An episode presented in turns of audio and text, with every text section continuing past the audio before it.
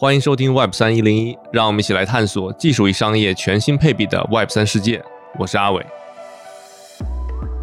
今天呢，其实我们要聊到一个关于 NFT 方向的新的内容哈。从去年呢，PFP 其实是点燃了整个 NFT 的市场，它一直火热到了今天。当然，PFP 的这种形式是否合理和是否值得存在，可能还有很多问题需要我们去讨论。NFT 的使用场景上，我也看到了新的一些方向，就跟这个互动剧有关。这也和我们今天的其中的一位嘉宾 Web 三随门的主播屏风哈有关系。因为前段时间我也看他对这些有了新的研究，所以今天呢，我们也希望邀请到他跟我们来交流交流关于 NFT 在互动剧和内容创作方面的一些新的想法。同时呢，在过程中我也意识到哈，这样的内容和尝试很难跳脱出这个行业，对吧？它可能也跟影视行业和内容生产有一定的关系。所以我今天也邀请到了一位我的朋友，行业的资深的从业者哈，东东，跟我们讨论讨论。那两位先跟大家打个招呼吧。Hello，大家好，我是屏风 Web 三随意门的主播。我之前呢是在区块链媒体巴比特里面当编辑，然后负责 DeFi 之道的栏目。然后现在自己呢就在做一些道相关的一些探索吧。Hello，大家好，我是东东，在科技和影视行业里一直在跨界，跨界了很多年。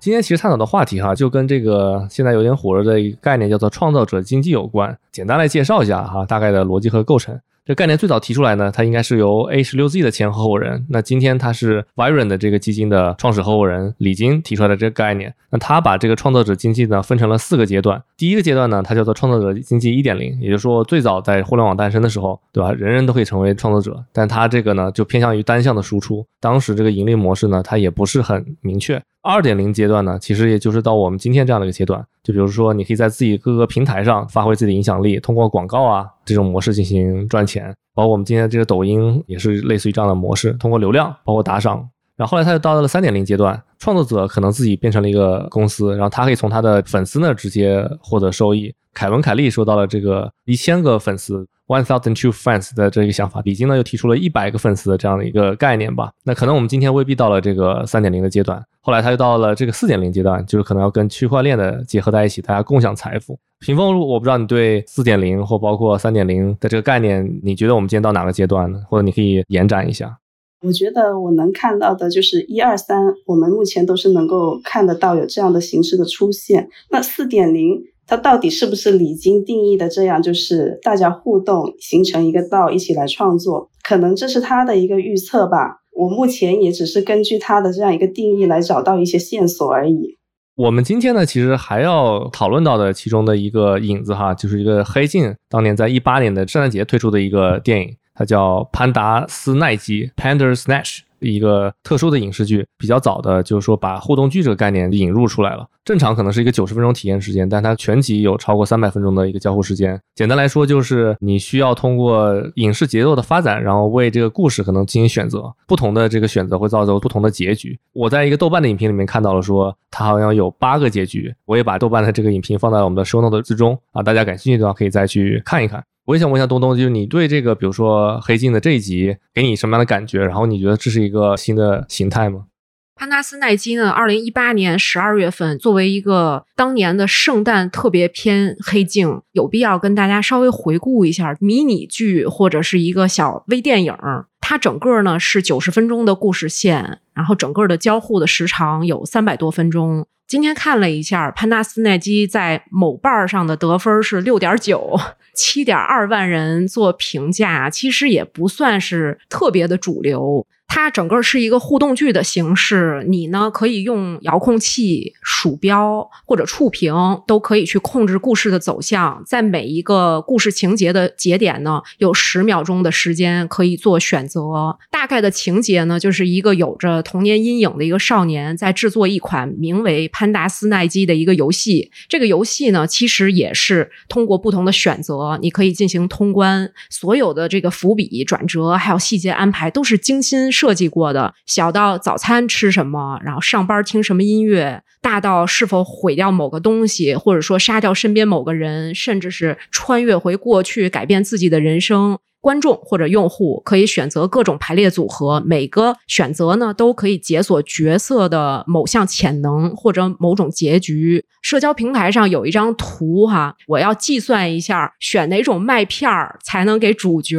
Stephen 一个非常好的结局。然后另外 Reddit 上有一个大神呢画了一幅画，梳理所有的这个故事线。这个故事我多说两句啊，我特别喜欢它两点。第一点呢，就是他对于自由意志和决定论的。一种深刻的探讨，因为剧中的人物他的选择其实都是通过观众或者用户的控制。其中有一个镜头呢，它有一种特别穿越屏幕。的一种感觉，就是你主角看着一个电视，电视上有一句话是“我在 Netflix 上看着你”，给人一种很毛骨悚然、打破第四面墙壁的这种感觉啊。还有一点呢，故事的设定是在一九八四年，非常反乌托邦的一种氛围，我也是非常喜欢，跟他的这个设定也很吻合。其实这个剧呢，算是当时的一种探索，而且 Netflix 在做完《潘达斯奈基》之后，也并没有继续这种尝试，因为它非常非常复杂。呃，我再多介绍两点啊，Netflix 为了开发《潘达斯奈基》，它开发了一个叫分支剧情管理软件，叫 Branch Manager 这么一个 software，帮助创作者来梳理逻辑。以防呢创作者陷入自己制造的一个非线性叙事的一种混乱当中。另外呢，Netflix 当时还在播放器上做了一种技术，叫做 State Tracking，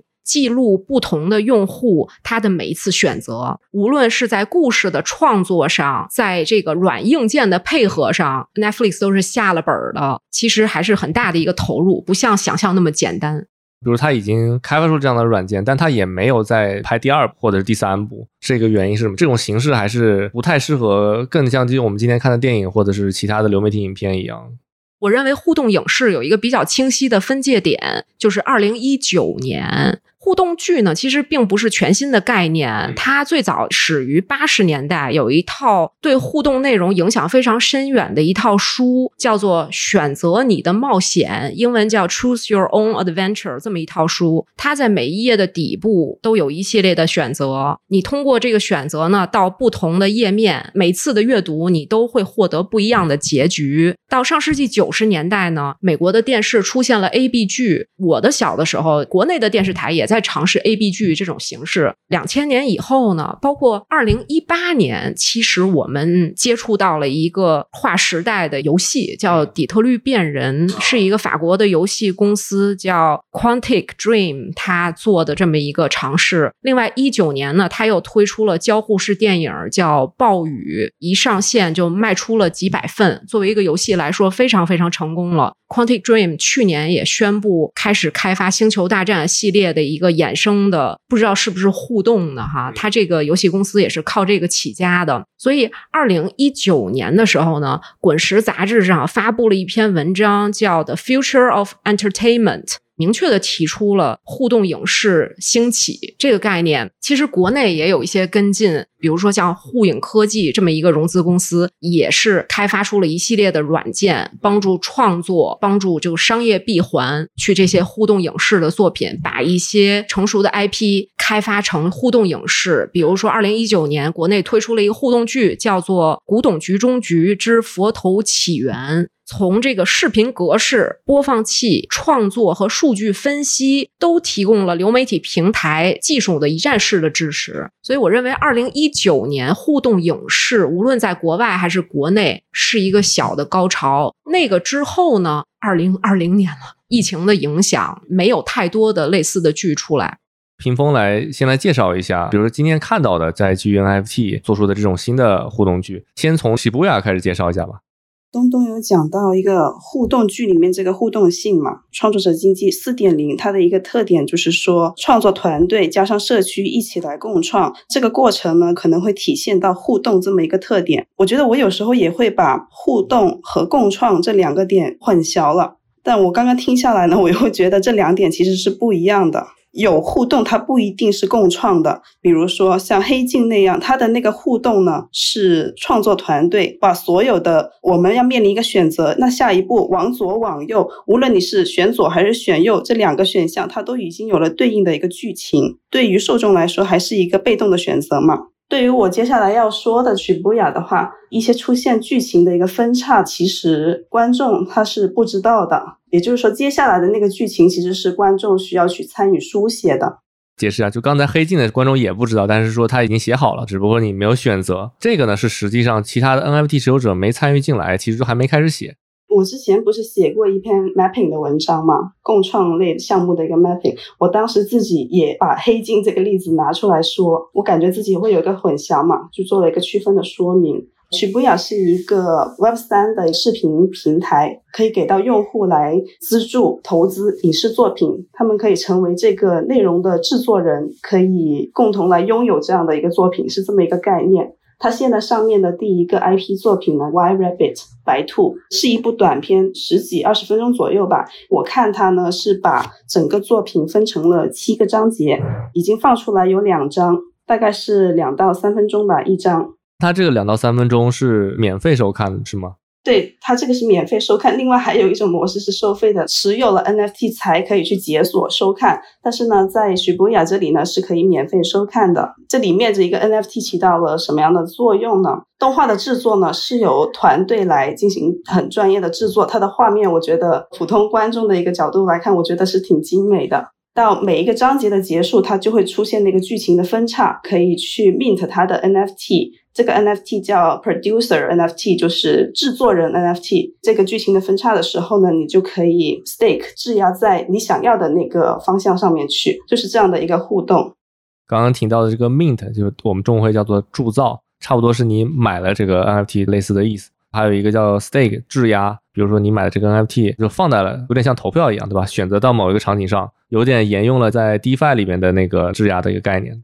质押完后面会发生什么呢？看哪一边的质押的那个数量最大，那就是决定了下一个章节往哪个剧情去发展。在质押完了之后呢，这个 NFT 的持有者他可以获得一个 token，叫 WRAB，就 Y Rabbit 的一个简称。所有的章节全部出来之后呢，手上持有这个 Y Rabbit token 的人就是这一部作品的所有者。我查了一下这个 token 的一个分配，百分之五十呢是给到社区的，也就是我们这些普通的参与者；百分之四十呢给到了艺术家 artist，就是画里面的那些就制作人。对对对，还有百分之五给到了平台和团队。这个 artist 和团队其实是有点重合的，但是那个白皮书是这么写的。前面就是大家质押是用什么来质押的？因为你刚才说他最后发一个他自己的代币。你最后是需要解压的，就是你质押完了，你会得到 token，在等你解压，也就是把它拿掉。在这里呢，先参与的人会额外得到更多的 token，以及就获胜一方的也会得到额外的 token。这百分之五十给到了社区，然后这百分之五十呢，这七个章节里面每个章节分得的 token 是一样的，在每一个章节里面又有百分之七十是分到给所有参与投票的人，另外百分之二十呢是给到了那些早参与的，百分之十是给到了获胜方，是这样的。就是说，参与的越早，对这个项目的演化起到越大的作用，你能获得更多的回报。同时，就是说，每个章节它在选择的过程中，它最终选择最多的那一方，或者说胜利的一方，获得的回报也更高。它还有就是，越往后的章节，它发的那个 NFT 的数量越多，那这样就会稀释掉每一个人可以分得的 token 的数量。他们的团队是谁？就制作人是谁？你就是不可以介绍一下？这个团队的话有两个艺术家，其中一个呢是在 Web 三领域是比较出名的，叫 People Pleaser。那他呢是去年一月份的时候收到了 Uniswap 的合作申请，帮 Uniswap V 三制作那动画视频，就是背景呢是粉色的，有一个独角兽跑出来这样的一个视频。People Pleaser 他的真名叫 Emily 杨，应该是一个台湾人。那在这之后呢，还有更多的一些 DeFi 协议来找到他合作，他基本上就成为了 DeFi 御用的动画艺术家。到了七月份的时候呢，以太坊有一部筹划要拍的纪录片《以太坊无限花园》，这个制作方呢就在 Mirror 上面来进行众筹嘛。当时众筹呢有发一个 NFT 的，那当时那个 NFT 也是他来设计的。到了八月份，他也受那个财富杂志委托，创建了首个 NFT 的封面，标题就是 Crypto Versus 呃 Wall Street 很漂亮，它整个在 Web 三里面的这个简历。那 Shibuya 呢是今年二月份以太坊的 DevCoin 上面亮相的。那另外一个艺术家呢，在 Web 三出现的比较少，但是呢，他在传统领域是比较厉害的一个插画师。他服务过的客户有华纳兄弟、Twentieth Century Fox、漫威。另外，他还有三个开发者，就目前看到团队是有五个人。另外，他们也是最近在，我看到他们发布那个招聘信息，还在扩大他们的团队。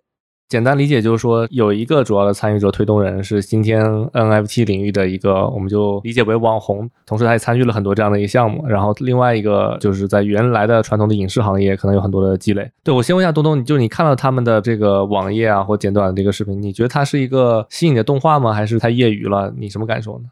从这个机制上呢，我一开始觉得它很像 A B 剧。比如说，由观众去以这个币来投票故事的一个走向，去参与创作，但是呢，它又不太像是一个参与创作。它的故事其实已经是由专业的人员来设计好的，像是一种噱头，但我也不太确定啊，观众到底有多少的创作的参与权？另外呢，它的概念呢，更像是视频在区块链上的一个货币化。究竟怎么去实现商业闭环？这是两个疑问。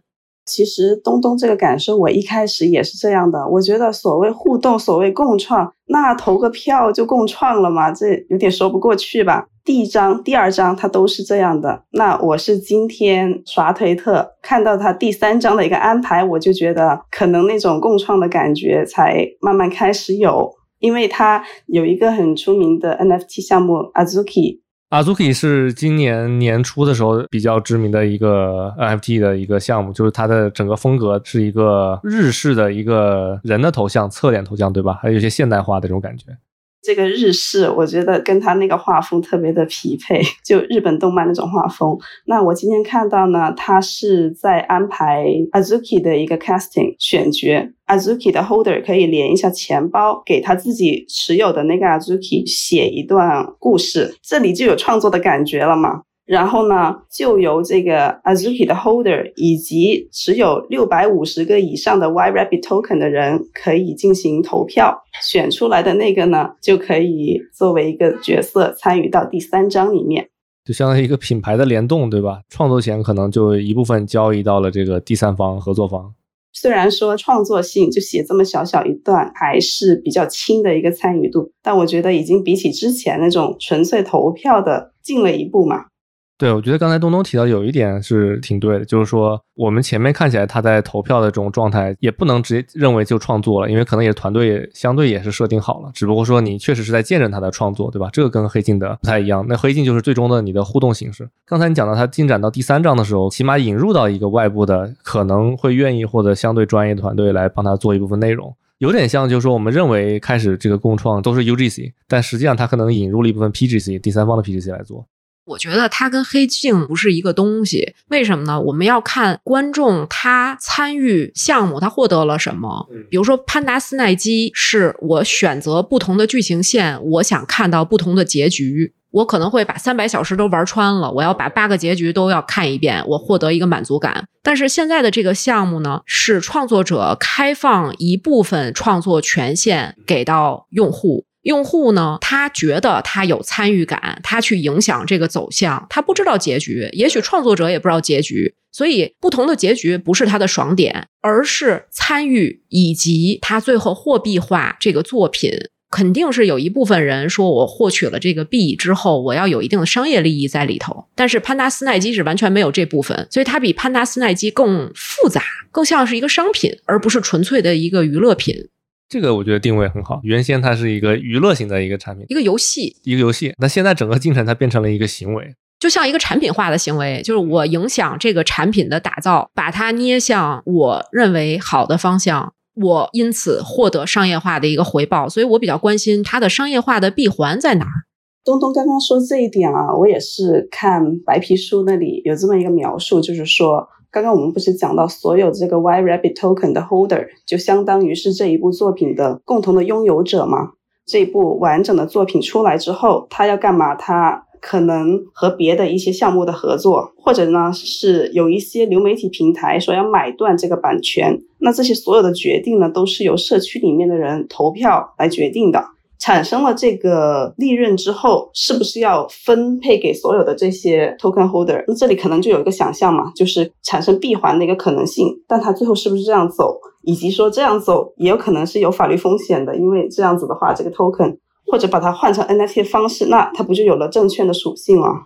东东，你觉得它这是一个？但它今天只是一个故事，我的意思，它还是一个叙事，因为他们现在第三章还没开始正儿八经的进行嘛，它有七章，它相当于七章完全结束之后说有可能。其实这里很有意思的一点就是，传统的影视作品或者叙事类内容的创作，好莱坞它有一个绿灯机制，创作呢对于传统的这些创作者来说是一个专制的事情，导演说了算，编剧去编这么一个故事。好莱坞的这些大的 studio，他们有一个绿灯制度，就是我看了剧本之后，我觉得剧本特别好，通常可能就一个人，他说我要做，给了绿灯，这个钱就到位了，导演就可以开始拍了。整个这个项目可能也是导演中心制。但是现在呢，我把这个一个作品，无论是创作层面还是拥有权层面进行一个开放，由社区来决定。首先，我不知道他在这个作品的品质上能不能胜过专制制度的这种创作。另外呢，怎么去闭环？西布亚它现在是一个什么样的剧情呢？大概是这样的，第一个章节呢，就是说故事的背景是二零六九年。他说 AI 进化变得不可控，还有不可逆，区块链不再安全了。就有一些人训练 AI 来入侵、操纵区块链。那另外有些人呢，就发起了抵抗。这是以文字的形式呈现的一个背景。这个女主人公呢，米拉，她就在一个草地上面醒来，在一个深蓝色的天空背景下面出现了白狐的一个影子。剧名叫白兔，但不知道为什么是一个白狐。他就追着这个影子跑，来到了两扇门前面。那这个时候就投票的环节了，选左门还是右门？其实我觉得左右区别不是很大的，因为我没有参与到第一章嘛。左门呢，它是里面有一个白色的一个帽子，那那个帽子呢，很快就消失了。然后狐狸又出现了，就跟他说：“你跟着我，我们要找到那个帽子。我们想知道的东西都在帽子上面。”又有一把女生的声音说：“不要相信他。”右边呢，我当时没有看到啊，但是也是一个山洞里面的一个情景。我是后面呢才补了第一张的这个票，在第一张里面就有一个买彩蛋的一个玩法，我觉得这个可能是有点模仿那个潘达斯奈基的。当时呢，在左边的山洞和右边的山洞墙壁上面都有一些单词和一些符号。它是一套助记词，十二个单词。这十二个单词收集起来的话，你就可以打开那个钱包嘛，你就发现里面藏了四个 NFT。这里我给大家解释一下，助记词就是我们今天讲的区块链的钱包，可以认为大家是一个防止你忘记的一个密码一样。就如果你忘记了，那你通过助记词能能返回你的钱包，相当于是反向操作。你先通过找到助记词，然后反向推出这个钱包，然后钱包里面有几个 NFT。那四个 NFT 呢？其中两个就分别是这两位艺术家 People Pleaser，还有他另外那个 Machik。另外呢，其中一个是 CC 零项目那个 Crypto Toads，另外就是 最近有点火的比较奇怪的一个项目叫 Crypto Digbut。CC 零，我自己的理解，他把他的所有的商业的权限，你对这个 PFP 对它进行二次的改造，那这些权限全部都是公开给到大众的。我觉得 C C 零可能在 N F T 里面也有一个很大的推动作用，未来可能我们会单独再聊一期。就是简单来说，就有点像我们以前讲要保护你的版权，但 C C 零反其道而行之，也就是说，我现在创作了这个，你去可以随意的修改，或者今天我们讲的叫二创，二创的所有的商业用途都归你，我原作者其实并不会干扰你，变成了有点像没有版权的概念的，反倒鼓励你去二创的。像无聊猿大家比较熟悉，就是之前有说绿地和李宁买了无聊猿商用嘛，但是这种还不算是 CC 零，因为它规定是买了的人才可以用嘛。那 CC 零就是你不买你也可以二创或者是商用。说回到刚刚的这个故事情节，最后选择出来的结果就是左门到了第二章。第二章呢，就是穿过那个洞呢，就看到了白光漂浮的一些草地，然后那个场景有点像原神那样。那这一次呢，它就有三个选项：最左边是那只白色的狐狸，中间呢是一个降落伞，右边呢是一个手部受伤的女人，她的那个手看起来就像是一个机器人一样的。在第一章和第二章其实都有安排了彩蛋，在第二章比较的直接，就是中间的那个选项，红色的降落伞，走过去呢就发现有一个东西，它是一个空投，是一个 NFT，点一下的话就会多了这么一个 NFT 的东西，可能是为了增加一个互动性吧，观众来更加认真的来揣摩各种细节。其实就是在整个的过程中，把 NFT 然后空投的一些模式，Web 三的一些模式引入到了整个剧情之中。我能问一下，这一集是多长时间吗？时长是多少？两三分钟左右。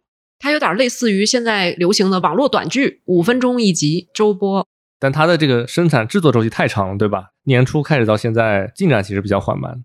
都六个月了吧？二月，现在八月，才出来两章，加起来五分钟左右。为什么呢？这个周期这么长？我不大清楚传统的这些动画制作的周期。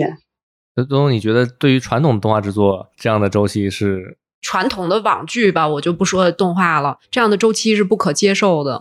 基本上，一般我刚才说的五分钟的网络短剧，哈，拍大概一个半月到两个月，快速的后期，因为每一部正片是五分钟的话，它其实拍完了直接就可以上线了，也就是第三个月基本上就可以一周一集。今天可能我们还无法猜测为什么他们这么慢，毕竟我们还没有，并不是他们团队的人，不知道具体情况。但是它实际进展确实是非常的慢。西布亚，我觉得屏风还有其他要补充的吗？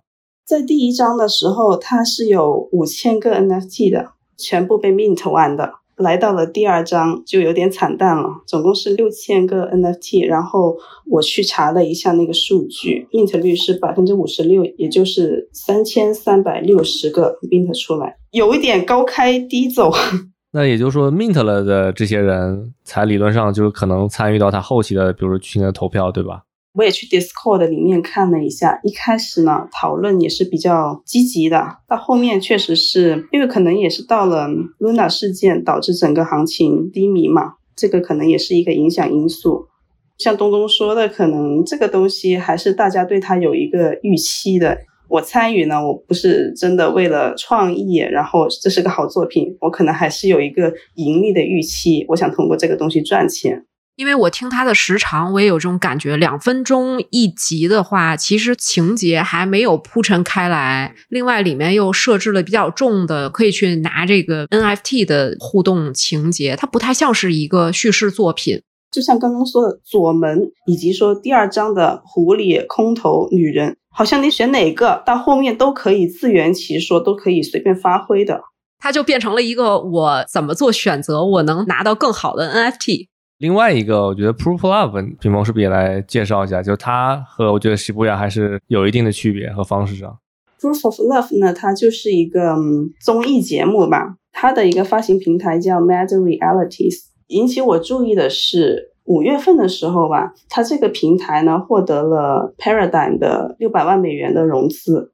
Paradigm 就是现在在 Web 三领域里边风头正劲的一家呃 VC 机构，知名度可能今天在传统世界里面的跟 H 六 Z 跟红杉差不多了，它是一个比较新兴的一个投资机构。对，因为他们其实是以研究著称的，他们是有那种下场去帮到一些项目做这个开发这样的能力的。他们就是因为这个研究做的很出色，所以被大家所知道啊。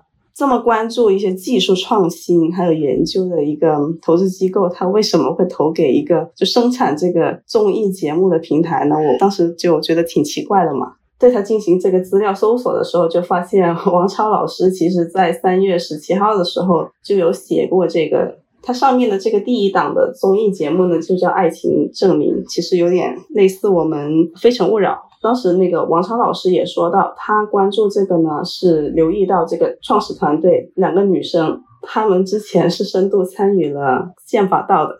宪法道就是简单来说一下，就是去年非常火的一个道的英文名叫 Constitution 道，就当时是说大家要集资去众筹买一个呃美国宪法的一个副本吧，可以这么理解。当时其实形成了一波就是道的这么一个出圈。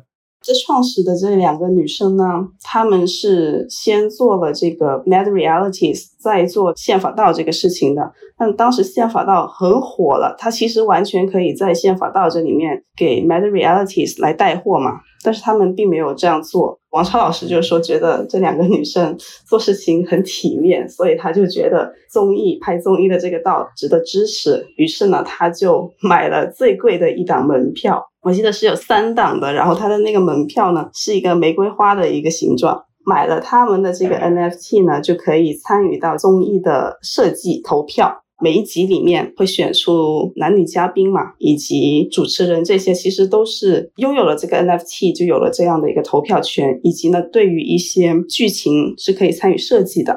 它的这种参与方式和比如 Shibuya 的区别在哪儿呢？就是怎么参与来互动呢？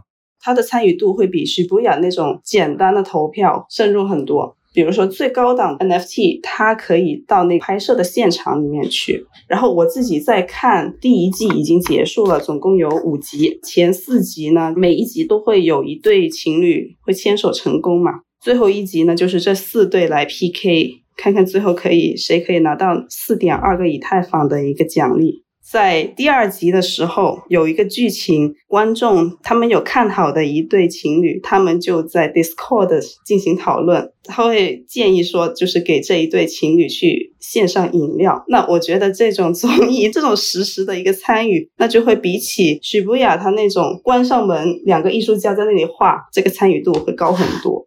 就是你相当于我理解，就是说你买了一个真人秀的门票，然后你门票有不同的权限，可能比较高级权限你还都能到现场去观摩他们怎么拍的。过程中就是大家在这个 Discord 里边进行讨论交流，就是你们该怎么演了。可能跟刚才那个在创作上是有点不太一样，刚才上基本上还是主创要创作好了，然后你选，对吧？那现在可能更直接一点，就有点像刚才说的那个综艺剧，我们就讨论一下要不要增加点新的角色，或增加点什么这样的一个模式。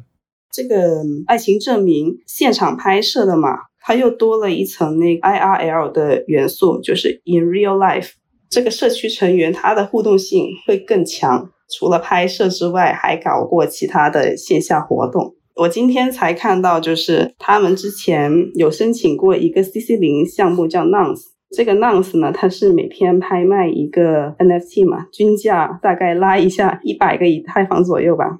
所以他们国库就是比较充裕的那种。我看到 Mad Realities 发起过一个提案，就是说我们这个综艺节目呢，给你亮出一个 logo，各种露出啊，在活动上以及在节目上线下的办的一些活动，安排一些尖叫的环节，反正做一些周边的小玩意。跟 Nonce 申请了五十个以太来举办活动。通过了吗？通过了，执行了。然后我翻了一下他的推特，原来这个活动已经办了，是在一个叫 Webster Hall 的一个地方。简单来解释一下这个逻辑啊，如果大家对 Nonce 和它的这个拍卖形式不太了解的情况下，首先就是 Nonce 也是一个 PIP 的一个头像和图片，就是它的头像是一个像素的小人。当然，它这个用了一个比较好的压缩算法啊，这个我们就不具体介绍了。那刚才屏风也介绍了，就是每天拍卖一个，如果一百个以太坊。今天我们一台房一个的话，大概是一千七百美元。那大家算一下，那这个头像得多少钱？刚才相当于就是说，爱情证明的团队呢，像可以理解为是一个公司或者一个品牌方说拉赞助，我可以在你在我们这个剧里进行植入，最终获得的赞助是五十个以台币，就是今天假设你乘以一千几吧，最短这段时间，那就是他总共获得赞助的份额。这个露出我也看到了，就我说第一季有五集嘛，前四集的时候还没有的，那就在他决赛的那一集左下角我就看到了 Nance 他的那个 logo，就是那个小眼镜，就是品牌露出了。再看一下国库呢，它这个就链上地址这五十个以太坊就还没有动，但是他们事情呢就已经办了，估计后面还会有更多的一些互动吧。在这个今天的以太坊刚刚讲的这个国库里边，就是因为公司其实是持有者所有嘛，所以大家需要投票决定是不是要干这件事情。那相当于今天就是说，你的这个执行方已经帮你执行了，但甲方钱还没给。其实，在这个透明的数据库里能看到这个情况，钱给了，但是他们没有动，因为他们可能我猜测就是有融资在链上没有体现到把这个五十个以太坊使用了的情况。这种形式跟刚才有点不太一样了，就是用户相对的更直接能参与到一些直接的互动里边，和刚才最终的一项选择 A、B 的那种还不太一样。龙龙，你你怎么看？就是你听了下来这种感受？我现在听下来，它的本质其实还是把一个作品去做货币化。这里头，我刚才一直在想一件事情，就是影视它其实跟币本质上有什么特别类似的地方、相通的地方，就是它都是一个预期，或者说都是一个造梦，因为。影视作品就是我讲一个故事，大家去花钱去享受这个故事。币呢，其实也是一个大家的一种预期，就现在这种虚拟货币或者 NFT 也是一个梦。我隐隐觉得这两者中间有一些事情是可以做的。它其实，在形式上很像一种众筹，就比如说我是粉丝，然后我去投入资源、投入钱去支持我。想要的一个作品，但是它换回来的并不是只是满足感，而是后期增值的一个空间。就是我投入了，我自己为这个社区做一些，比如说生源也好，把这个社区做大，我会有一个超额的回报。它其实是集合了他的喜好和经济利益在里头的一个事情。就区块链总是和金融属性是有关系的，像之前 DeFi，然后来到这里会不会是一个创作 Fi 呢？这里边我觉得可以具体我们来看一下，可能分两个层面。第一个层面就是互动，第二个层面就刚才说的就是收益层面。我首先比如想问一下东东，你觉得就是说从互动的角度来讲，那它的本质是互动吗？就是说今天讲用 NFT 或者区块链进行互动投票，对吧？影响剧情的发展，看起来是比黑镜更进一步了，更早一步参与进来。但没有这一套呢？如果黑镜团队让我们有或者筛选了部分人愿意可以这么参与进来，好像也可以。我觉得它更多的像一种投资。先不讲那个收益的嘛，就是互动层面，就需要我们今天拿钱来参与这个互动。我个人认为啊，只要这个事情牵扯到金钱，就不纯粹了，它就不可避免的投资的属性就会加上来了。但是如果我今天就是花钱买一个游戏，我花钱买 Netflix，享受这个潘达斯奈基，是纯粹享受内容，不一样的。你可能嘴上说是一样的，但其实会考虑经济收益。从比如收益，就是或者我们说影视发行的这个角度，就比如刚才第一个的那个十部呀，那他说，假设我们拍完了，那我们的这个所有权归大家，然后如果奈飞啊买了我们，当然假设啊可能性不大，那比如说买了我们就分给大家，那从影视发行的角度来说，这是一个可以放在其他影视作品的发行的方式上吗。我在想啊，它解决了哪些问题？因为它在形式上很像众筹，我看好这个故事，投入资源支持这个故事，但是同时它又会解决互联网上的一个宣发问题。因为我们知道，社交平台主要是有些核心的节点投了之后，它会扩散，无限的扩散，会创造一个奇迹。它解决的其实是互联网平台上的宣发问、宣传问题，更多是宣传。所以，其实把偏好和经济利益结合在一起，同时去解决一个宣传和热启动、观众热启动的问题，并且能让广告主网剧网大其实靠的闭环很多也是靠的是广告主。这里多说一句，就是为什么现线上的综艺要比线上的影视实际更赚钱，因为综艺是先付费，就是我有一个综艺的介绍之后，我找到广告主，我把用户画像一说，广告主就会投钱。如果影视剧能用这种方式来发行的话，它能解决宣传的问题、先期资本的问题以及广告赞助商的赞助问题。那最后收益有可能更好的返回来吗？这要看大家喜不喜欢影视作品，还是得看大家喜不喜欢故事怎么样。至少它有机会被拍出来，因为大量的影视故事之所以大家看不到，就是因为没有资金把它拍出来。所以从这个层面来说，是能解决问题的。比如说有一个导演，他有一批粉丝，他想拍一个电影，或者一个创作者、一个插画师想画一幅画，他一个固定的粉丝支持他，先把这个比如众筹这个电影或者这个画做好了，他们也起到了一定的宣发的作用。做好之后，他还能不能比如说卖的更好，或者上更大的院线，这个其实不一定是这帮粉丝能做得到的。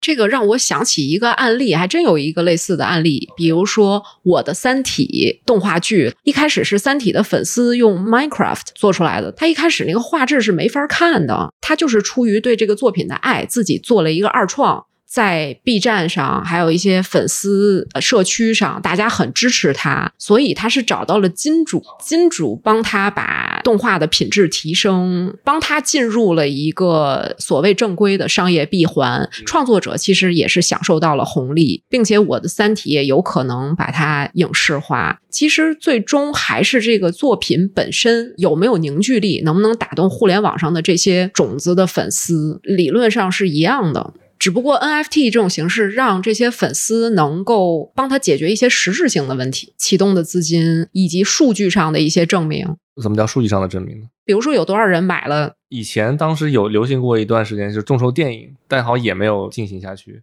机制还是不是很完善。我觉得国外的 NFT 呢，它有比如说 Discord 上头经营自己的一个社区，大家在这里头讨论，并且有一个很稳定的机制，我能投钱有回报。我觉得国内即使是众筹这套机制也没有建立起来，所以我觉得网剧网大在互联网上。更容易产生类似这样的机制。传统电影，我觉得就不可能了。但是网剧网大最大的问题是质量问题。但是现在随着很多的电影人去拍网剧网大，它的质量就明显的肉眼可见有提升。如果真的有好的作品出来，我觉得相应的这些生态一旦建立起来的话，会有类似的机制出来。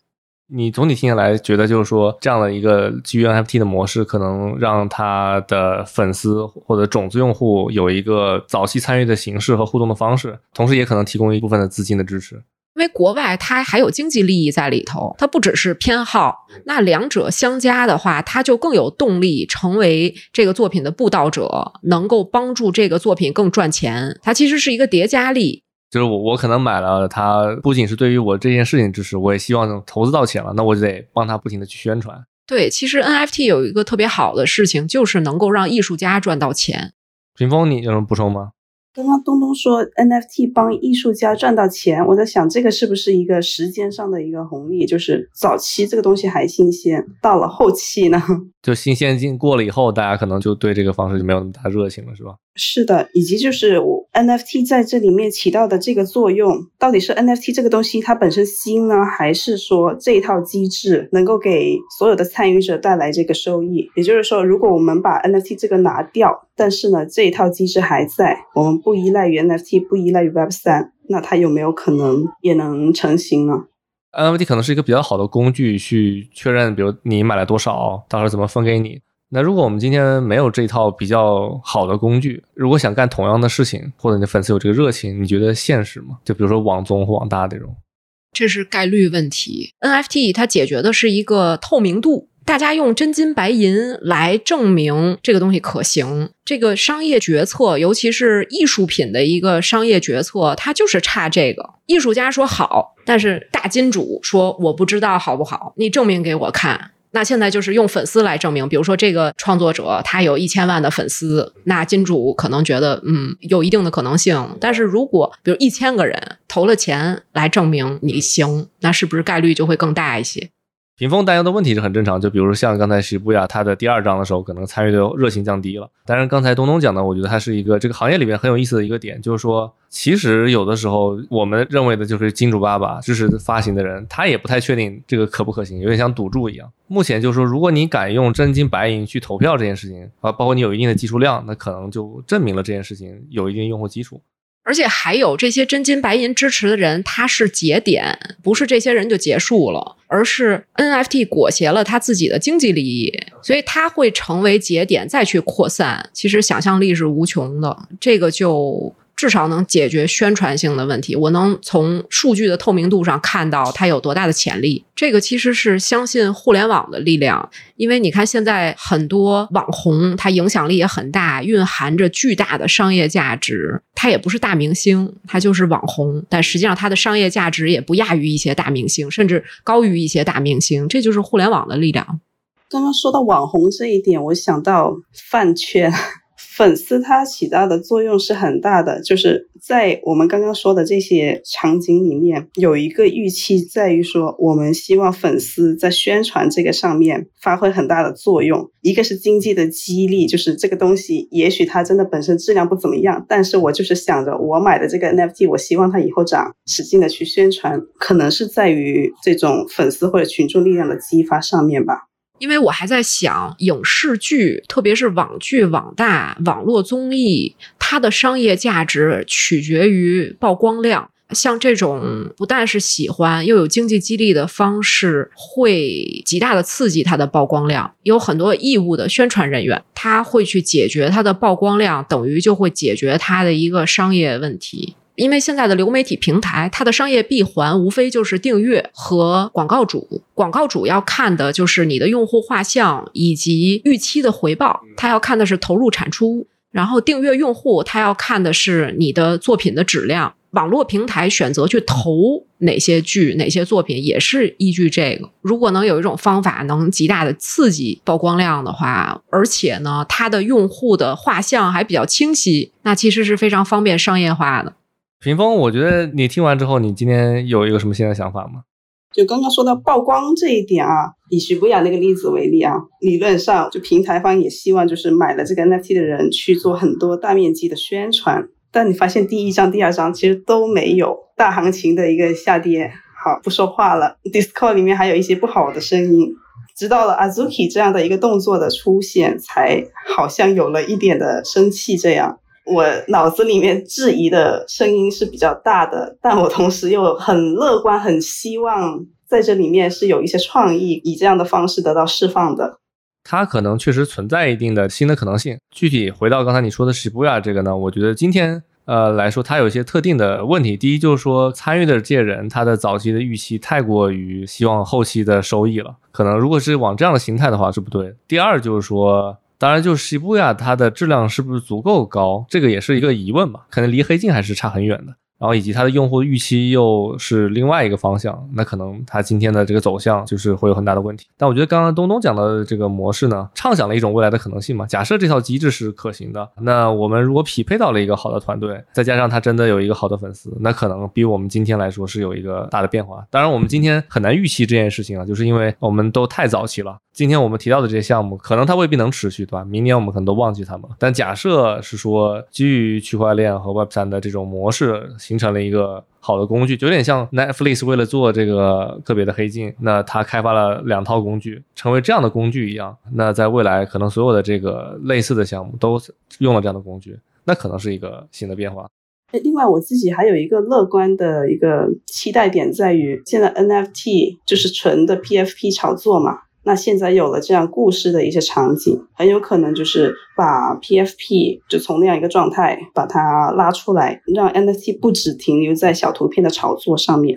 你看，我们刚刚两个例子都可以看到这样的一个创作平台和 PFP 的互动许博雅和 Azuki。Proof of Love 和这个 Nouns，你看现在有这么多，好像这些小图片全部都出来了，然后炒完又凉，炒完又凉。那后面他们能干嘛呢？可能现在这些故事平台就可以让这些 NFT 导入进来，让他们焕发生机。因为我这一点是从那个猴子那个例子上面想到的嘛。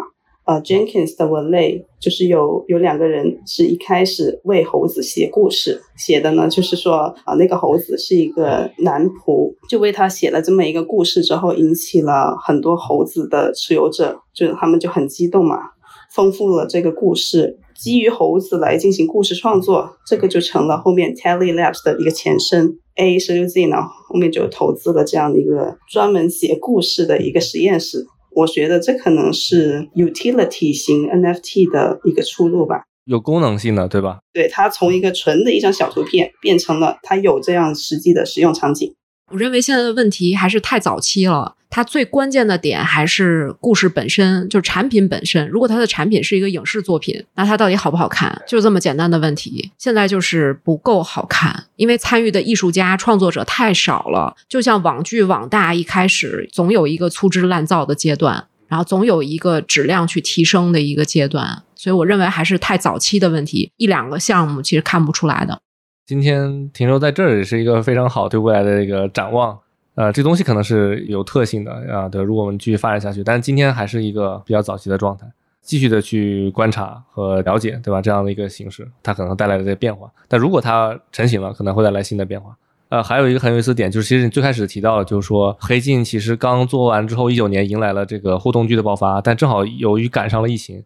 所以可能悬而未决，这个互动剧的形式，也许是新的，也许可能还有很多问题，不知道。但它停在这儿了，可能我们需要我们在后面几年来看这些。今天我们探讨的这两个新的互动剧呢，其实是结合了互动剧再加上 Web 三的这些 NFT 的东西。它是不是未来新的走向，这个可能都是在一个比较特殊的节点上，对吧？我们还需要更长远的眼眼光来看到它。感谢今天的二位，我觉得我们其实基于这两个比较新的一个剧，然后演化出了很多讨论，也其实对这个行业，包括影视行业有了新的了解。希望我们的听众能受到启发。感谢二位，那我们下次再见。谢谢，拜拜。谢谢阿伟，拜拜。恭喜你听到了最后，解锁了一个隐藏的彩蛋。其实这期播客是在八月份录制的，两个月后的今天上线前，我特意找屏风确认了一下 Shibuya 和 Pro of Love 是否有新的进展。结果比较遗憾，Shibuya 除了一些小的运营活动外，依旧停留在了第二章，第三章呢还没有任何动静。而 Pro of Love 的创始人则忙着上美国科技媒体 TechCrunch 做宣传。所以互动剧是 NFT 的下一个出口吗？我们只能让子弹再飞一会儿。Web 三一零一已经登录苹果播客和小宇宙客户端，期待大家的留言评论。海外的听众可以在 Apple Podcast、Spotify、Google Podcast 和 Amazon Music 上收听，并且欢迎在 Web 三一零一的 Twitter 上进行点评，我们会一一回复。最后，本期节目不构成任何投资建议，投资有风险，入市需谨慎。D Y O R，Do your own research。